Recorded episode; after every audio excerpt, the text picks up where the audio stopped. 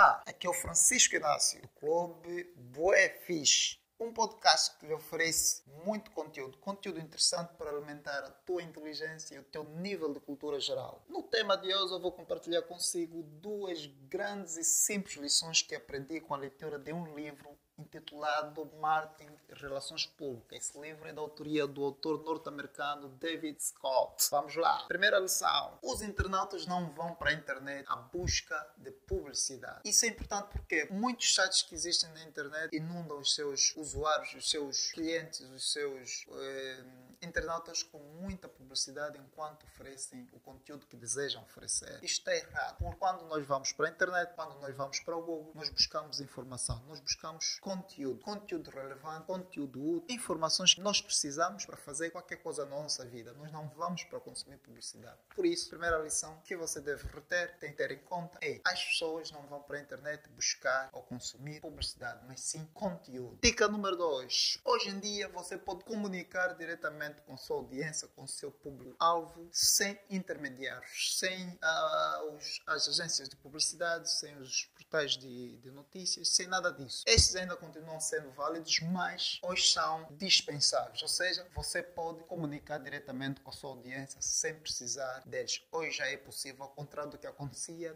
em anos anteriores. E o primeiro passo para fazer isso é criar um simples blog um blog que contenha podcasts como este que estou a, a, gravar neste momento, que é uma coisa muito simples. Uma gravação, um conteúdo em áudio, uma plataforma para disseminar ou divulgar esse conteúdo e é tão simples e há muitas opções, inclusive grátis na internet. Portanto, essas eram as duas lições que eu queria compartilhar consigo hoje. Espero tê-los na próxima edição com mais dicas, com mais conteúdo para alimentar a sua inteligência e aumentar o seu nível de cultura geral. Até lá, um forte abraço.